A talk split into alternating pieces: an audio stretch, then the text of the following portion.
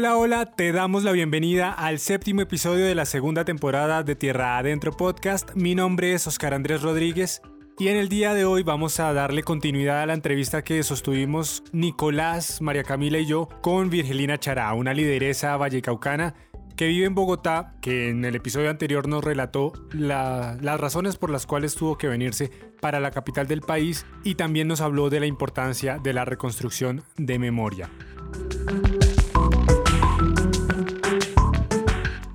En esta segunda parte vamos a escuchar hablar a Virgelina o describir más bien cómo fue su llegada a Bogotá, las diferentes dificultades que tuvo que enfrentar al llegar a la capital del país y el proceso que ha llevado en Bogotá para llegar a convertirse en una líder, en una mujer que vela por los derechos de su comunidad y por la reconstrucción de memoria. Al final, un mensajito de parte de ella a su manera.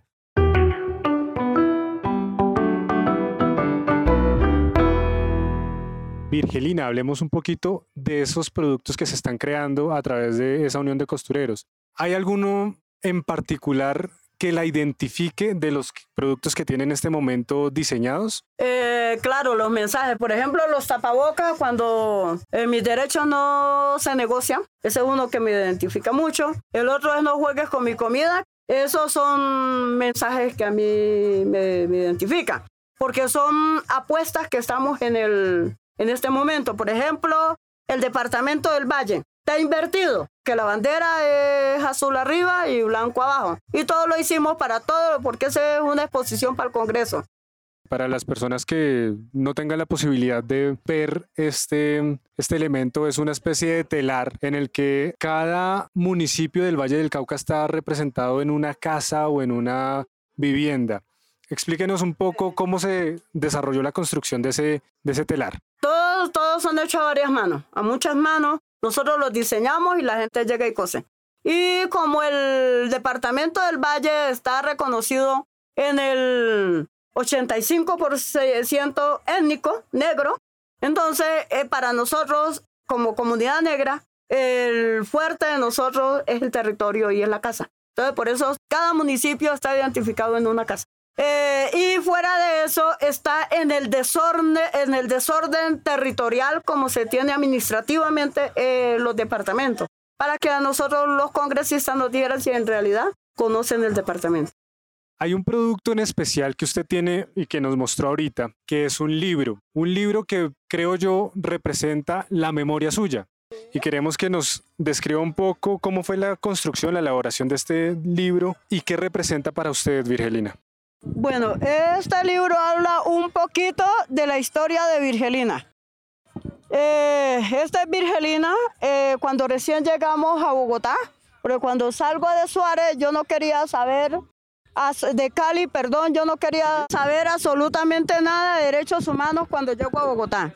Esta es la represa de Salvajina, esta es la vereda Cabullal donde nosotros vivíamos y aquí está la familia de Virgelina, las casas, el caserío simbólicamente con mucho colorido porque así eran las casas. Entonces yo salgo de Suárez en el 85 y llego a la ciudad de Cali. Este es Cristo Rey, aquí está mi puesto de chontaduro y estas gaviotas reflejan los 40 jóvenes que se llevan de a su mujer y trabajo en nombre de ir a, de ir a, legalizar su problema militar y esta es la sombra, este velo es la sombra que los cubre. Aquí llego a Bogotá. Cuando llego a Bogotá yo digo no quiero saber de, no quiero saber nada de derechos humanos, pero llego a San Cristóbal.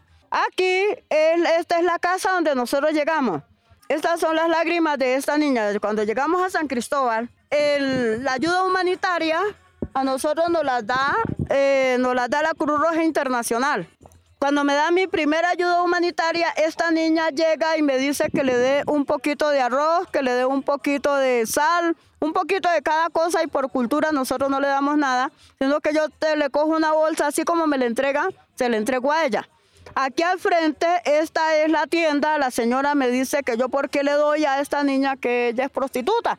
Que le venda a ella, que ella me da la plata y que yo la necesito. Luego, eh, casi a la media hora, vuelve la niña ya a cumplir unos 11 añitos y me dice que le regale agua. Entonces yo estoy enojada y le digo, eh, ¿cómo si tú vives aquí, no tienes ningún problema? Yo te tengo que regalar. Y además, ¿por qué me dicen tus vecinas que tú eres prostituta? Perdón, doña Virgelia, ¿era una niña de 10 años? Eh, sí, estaba cumpliendo unos 11 añitos. Entonces, estas lágrimas porque ella se pone a llorar. Entonces, cuando ella se pone a llorar y me dice, venga a mi casa, yo llego a la casa y me encuentro un cuadro. El cuadro es que el papá de la niña está en coma. Tiene un año de estar en coma. Hace dos años la mamá murió, dejó tres hermanitos pequeñitos. Y la hermana mayor de ella va a cumplir 16 años y también tiene tres hermanitos pequeños. Y el esposo de ella es cotero y cuando llueve no puede hacer absolutamente nada. Y, y ella para le ayuda a un señor acá en San Blas y para que le pueda dar el paquete de pañal para el papá, la obliga a acostarse con él y por eso dicen las vecinas que ella es prostituta. Entonces, y esa es una historia que a usted la impacta, porque la decide ilustrarla en, su libro claro. de vida. Y realmente no es una prostituta, sino que es una persona víctima de violencia víctima sexual. de violencia sexual. De lo que hablamos ahora, de los diferentes tipos de violencia, que no es solo violencia, es que a mí me amenacen, sino que mira toda la violencia estructural que hay. Que tiene encima. Entonces, cuando yo digo, aquí hay mucha cosa por hacer y por favor, no me voy, a mí no me ha pasado nada para lo que están viviendo esta gente. Entonces cuando empezamos a hablar de la reconstrucción de los corazones, aquí esta es cada mano, cada puntada, cada aguja, es sanar ese dolor de lo que tenemos internamente, cómo nosotros a través de las agujas y a través de la memoria sacamos todos esos duelos que tenemos internamente y empezamos a sanarlo. Y esto es lo que hacemos alrededor de la pedagogía de la memoria, cómo podemos sanar el corazón nuestro para poder hablar de perdón y para poder hablar de reconciliación, porque yo no puedo hablar de reconciliación, ni puedo hablar de perdón, ni puedo hablar de paz cuando yo tengo una serie de heridas internas que no he sido capaz de sanarla de que la memoria al fin y al cabo también es eso, no, no solo sentarse a recordar, sino como una terapia eh, de sanación. Sanar, es sanar. Y entonces aquí les presento simbólicamente el Palacio de Justicia arropado con las telas eh, más significativas que arropamos el memorial, que fue la masacre de Chengue, la migración a las grandes ciudades, la protección del medio ambiente y la última puntada, que es la recuperación de todos los corazones heridos. Es, muy bonito y la manera en que está plasmado es supremamente eh, emotivo.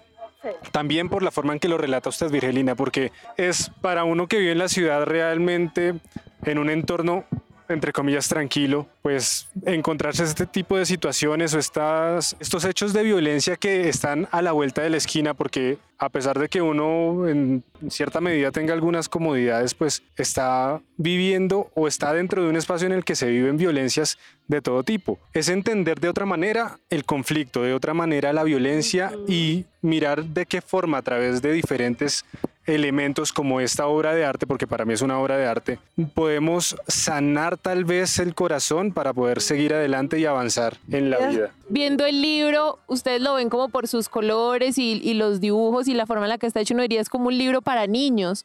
Y en cierta medida, yo me podría sentar a contarle la historia de Virgelina, no sé, se me ocurre a mis sobrinitos, de una forma pedagógica pero si nos vamos a fondo y escuchamos el relato de Doña Virginia, también es un libro, pues para cualquier persona, para nosotros como adultos tiene un mensaje súper profundo y una historia de vida muy fuerte. Se me hace muy bonito que es, y que es súper alegre, como sus colores y la forma en la que está hecho. A pesar de lo que se cuenta en él, ¿no?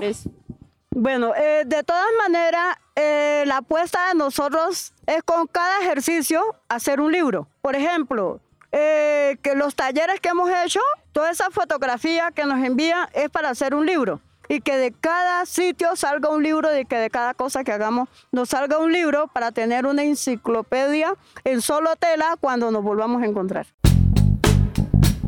Momento de una pausa para recordarte que nos puedes encontrar en Instagram y en Facebook como Tierra Adentro Podcast, en Twitter como arroba Tierra Adentro P y también nos puedes escribir a través del correo electrónico tierraadentropodcast.gmail.com si tienes alguna sugerencia sobre próximos temas que quieras que toquemos en este programa. También te invitamos a suscribirte a la plataforma de streaming de tu preferencia. Virgelina, cuéntenos un poco, ya que toca el tema de esos ejes tan importantes que, que se basan en el, en el tema de la memoria. Eh, nosotros también hemos visto que ustedes tienen venta de algunos productos. Me gustaría que nos contara eso y cómo lo, lo comercializan. Nosotros aquí hablamos de comida. Por ejemplo, vendemos el arroz atollado, que es típico nuestro, el arroz atollado. Vendemos la papa rellena, vendemos las empanadas, los aborrajados, las marranitas. Se vende el sancocho bayuno de gallina criolla. Se vende el sancocho de pescado con coco.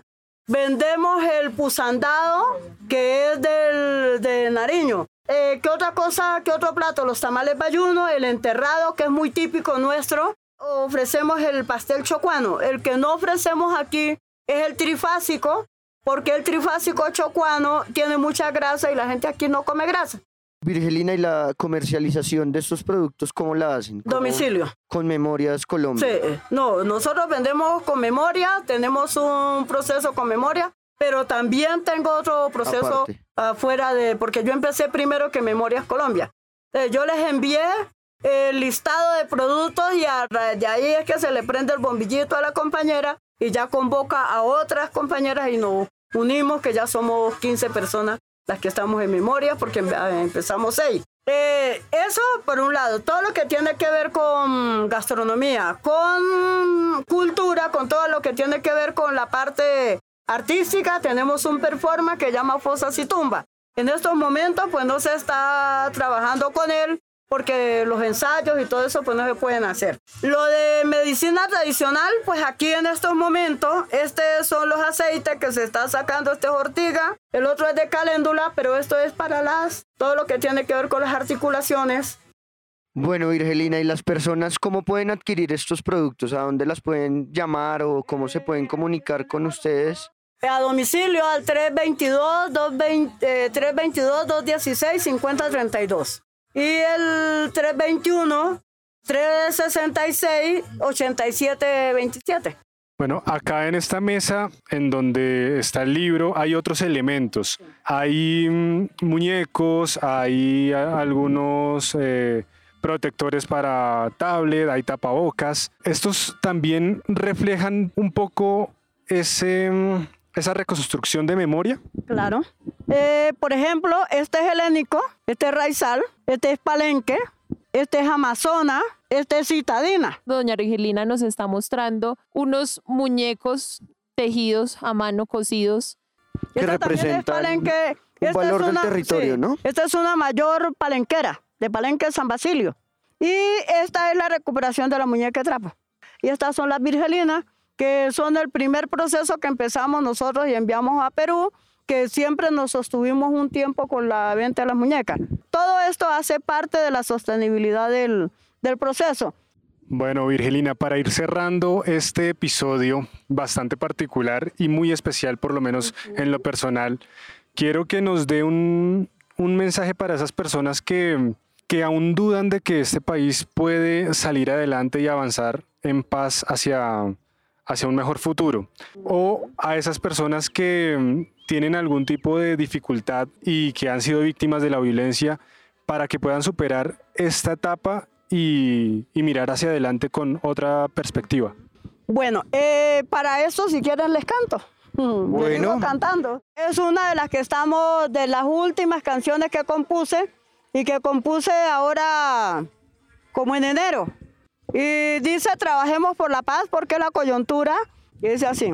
Trabajemos por la paz, Colombia la logrará. Tratémonos como hermanos, extranjero y colombiano. No generen más la guerra, porque a todos nos afecta, nos induce a la pobreza acepta la realidad, respeta la diversidad étnica y cultural. Trabajemos por la paz, Colombia la logrará. Y con este canto se despide Virgelina y despedimos este episodio, no sin antes recordarles que nos pueden encontrar en las diferentes plataformas de streaming como Apple Podcasts, Spotify, Google Podcasts, Deezer, entre otras. Así que muy pendientes todos los miércoles un nuevo episodio. Y en nuestras redes sociales estaremos publicando algunas de las imágenes de los productos que encontramos en la visita que le hicimos a Virgelina, así que pendientes también y nos escuchamos en una semana.